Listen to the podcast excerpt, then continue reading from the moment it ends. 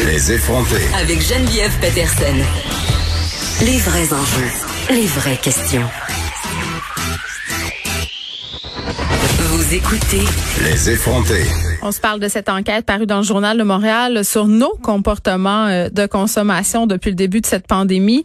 Moi, j'essaie euh, de pas trop regarder ça aller là, ce qui se passe dans mon portefeuille par rapport euh, à ma consommation parce que je trouve que parfois je je, je, je coupe un peu par l'achat en ligne. Puis dès le départ, évidemment, je me suis euh, ruée sur différents items. Non, non, c'était pas du papier de toilette euh, dans mon cas, c'était autre chose, moi je me suis garochée sur le riz, la farine. J'avais l'impression qu'il fallait que je cuisine pour euh, la venue de l'Armageddon. Et si je me fie à ce que j'ai lu, euh, je ne suis pas la seule. Euh, on va parler de tout ça avec Amélie Guévremont. Amélie Guévremont qui est experte en comportement du consommateur et image de marque. Madame Guévremont, bonjour.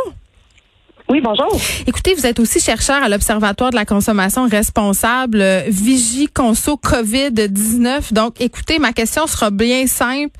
Est-ce que c'est possible d'avoir, en quelque sorte, un tracé des comportements, de nos comportements de consommation à nous, les Québécois, depuis le début de la pandémie? Euh, oui, tout à fait. Ben, c'est ce qu'on observe. En fait, c'est ce qu'on a mesuré depuis le début de la pandémie à travers, comme vous l'avez mentionné, notre vigie conso COVID euh, à l'Observatoire de la consommation responsable à, l'ESG UCAM. Et on a regardé dans ces enquêtes-là, parce qu'on a fait différentes enquêtes mensuelles, hebdomadaires, et on a regardé l'évolution ou les changements, en fait, dans différents changements de, de com comportement de consommation, en fait. Et on a remarqué des différences à plusieurs niveaux. Vous parlez au niveau alimentaire. Euh, ce qu'on a vu, entre autres, au début de la crise, effectivement, les gens qui stockaient davantage de produits, qui avaient une espèce de crainte euh, d'en manquer. Donc, on a eu des comportements comme ça au début, euh, davantage motivés par une impression de rareté. Dans l'alimentation, ça s'est effectivement remarqué dans les produits, euh, disons, de base, de riz, pâtes, farine. On a parlé de pénurie de farine aussi. Euh, donc, Et les œufs. qui ont été, oui, aussi les œufs qui ont été très en demande. Euh, donc, on a vraiment vu des changements au niveau des achats alimentaires. Euh, et euh, donc, on a suivi, évidemment, pas uniquement les achats alimentaires. On s'est intéressé à tout type de comportement depuis le début de depuis le début de la pandémie. Euh, donc, on a vu, oui, des, des, des euh, modifications au niveau alimentaire en termes de produits, mais euh, aussi en termes de façon de consommer, notamment avec l'épicerie en ligne qui a connu un un bon important. Ben, un bon important, mais ça marchait pas bien bien au départ. Là. Ça a été très, très compliqué. Oui. OK. là, là, vous parliez euh, évidemment des denrées alimentaires. Moi, je faisais des blagues, évidemment, avec le papier hygiénique. Euh, les Québécois se sont garochés sur certaines affaires, d'autres items qui sont pas nécessairement des denrées. Oui. Euh, ben, en fait, euh, oui, dans les produits, euh, dans les autres produits qui ont été les plus populaires, c'est quand même euh, logique là, ce qu'on a vu. au niveau des produits nettoyants, les lingettes, tout ce qui touche en fait les produits qui vont nous assurer une plus grande sécurité dans le contexte actuel. Donc, mm. tous ces produits nettoyants et tout ça, on a vu une croissance importante. chez des consommateurs qui, avant, pouvaient être réticents. Quand je pense justement aux lingettes désinfectantes. Oui, ça avait pas super.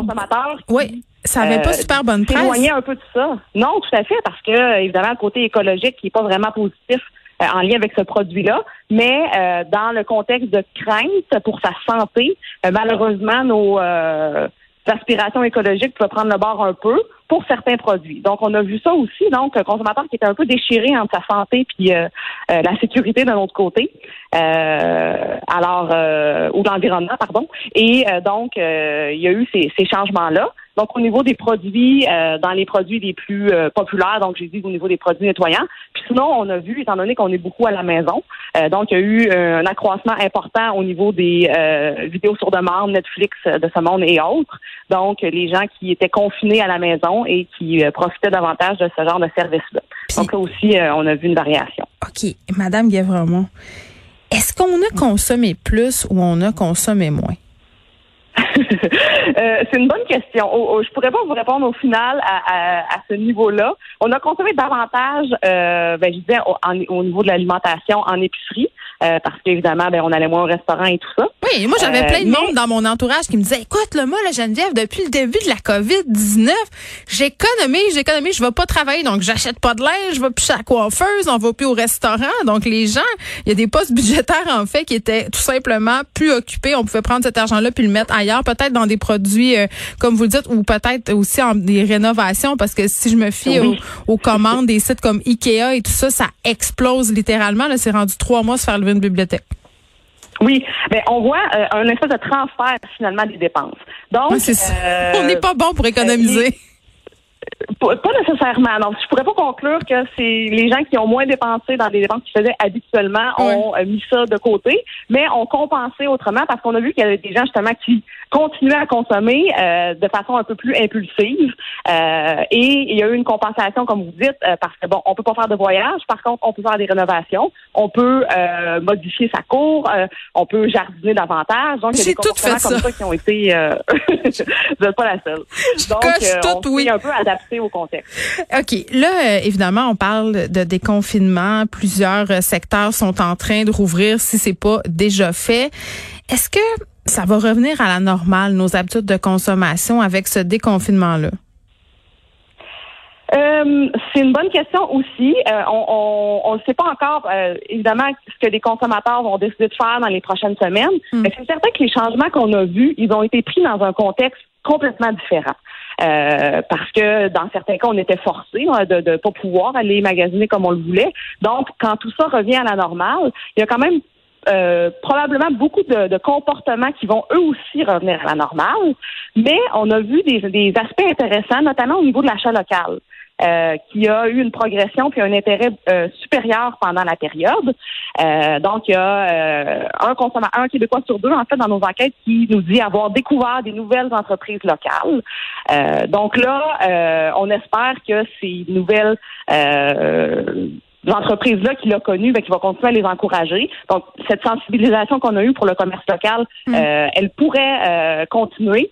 Mais sinon, évidemment, il y a des habitudes qui vont quand même euh, revenir à la normale dans quelques, peut-être dans quelques mois.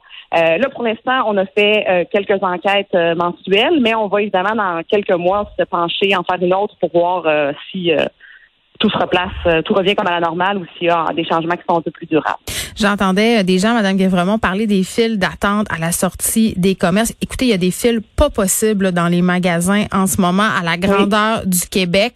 Euh, mm-hmm. Les athlètes sur le bord de la 15 près de Montréal en fin de semaine paraît que c'était vraiment n'importe quoi, le deux trois heures d'attente. Puis on parle pas non plus euh, euh, des systèmes de livraison, le Post Canada qui connaît euh, des retards considérables, des entreprises qui ne sont plus capables de se faire à la demande. Tu sais, on parle de consommation mhm. depuis tantôt, qu'on qu'on consomme moins et tout ça, mais en même temps, je me mhm. dis, Madame Guévremont, on est obligé de moins consommer. On peut pas. Il y a, des longues files. On faut attendre, attendre et attendre. Mhm c'est euh, en fait effectivement, il y a des choix qu'on n'a pas le choix de, ou des, achats qu'on n'a pas le choix de pas faire. Euh, mais euh, ce qu'on voit dans les enquêtes, ce que les consommateurs nous disent, c'est qu'ils consomment un peu, ils consomment moins, euh, pas uniquement euh, par euh, choix forcé, mais parce que ce serait par conviction, puis ils sont aperçus qu'ils consommaient un peu trop. évidemment, on peut nous dire ça dans une enquête, mais dans la réalité, le comportement est différent. Donc, ce qu'on voit, comme vous dites, dans les files d'attente et tout ça, ben on voit des consommateurs qui avaient hâte de retourner magasiner, qui avaient hâte quelque chose à faire. leurs habitudes.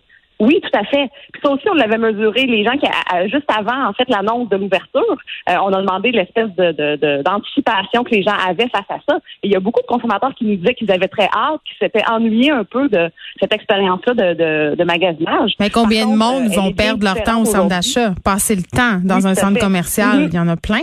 Oui, Mhm. Ben, je trouve ça intéressant ce que, vous, ce que vous me dites parce que euh, plusieurs personnes pensent que la COVID va diamétralement changer notre façon de consommer, mais est-ce que ça va perdurer dans le temps? Tu sais, toutes nos, nos belles visées environnementales, le fait euh, d'être prêt à mhm. payer un peu plus cher pour ne plus justement consommer de produits de moins bonne qualité qui viennent d'Asie, par exemple. C'est là maintenant ici alors qu'on est encore dedans, tout le monde est plein de bonne volonté, mais sur le long terme, ça va être quand mhm. même intéressant de l'observer. Tout à fait. Le local, moi, je crois qu'il va quand même rester du positif là-dedans, avec toutes les initiatives aussi qui ont été mises en place mm. pour pouvoir favoriser ça. Mais d'autres habitudes, par exemple, les gens qui, évidemment, prennent moins leur, voiture, quand le contexte sera devenu à la, revenu à la normale et que le rythme va être plus rapide, je pense que là, on va revenir à peu près au, point où on en était, malheureusement. donc, c'est pas, c'est pas ça reste à voir finalement, là, mais euh, le consommateur a tendance à oublier vite. Donc peut-être que dans quelques mois, euh, hmm. il va oublier certaines euh, des bonnes habitudes qu'il a prises. Amélie vraiment merci, chercheuse à l'Observatoire de la consommation responsable Vigie Conso COVID-19 à l'EG de l'UCAM. et j'ai envie de dire, tu sais, cette réflexion-là sur notre consommation euh, qui a lieu en ce moment, c'est une très, très bonne chose, malgré que ça fait des années qu'on qu'on essaie euh, peut-être tous et toutes un peu d'avoir cette prise de conscience-là, d'acheter moins, d'acheter mieux.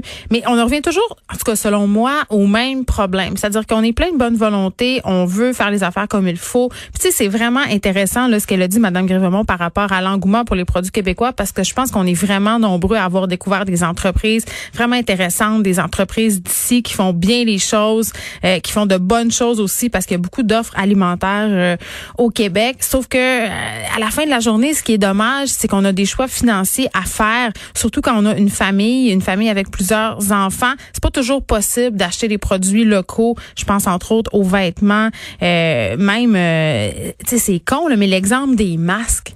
Tu sais, moi là, j'ai trois enfants acheter des masques en quantité suffisante, des masques, des protèges visage, des couvre-visages, appelez ça comme vous voulez, euh, en quantité suffisante pour chacun de mes enfants. Euh, quand on sait qu'il faut les laver après chaque usage, ces masques-là, euh, je regardais les masques faits ici au Québec, c'est 15, 20, parfois 30 dollars le masque.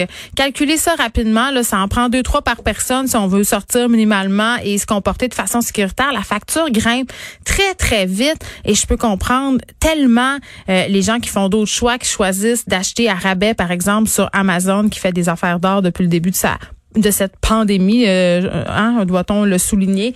Mais euh, c'est ça, reste à voir si ces comportements-là qu'on est en train d'adopter, c'est-à-dire consommer moins, consommer localement, vont être là pour rester. Puis j'imagine que les entreprises ici euh, vont devoir s'adapter à l'offre et à la demande. Peut-être s'il y a plus d'offres, vont pouvoir, plus de demandes, pardon, vont pouvoir baisser leur prix.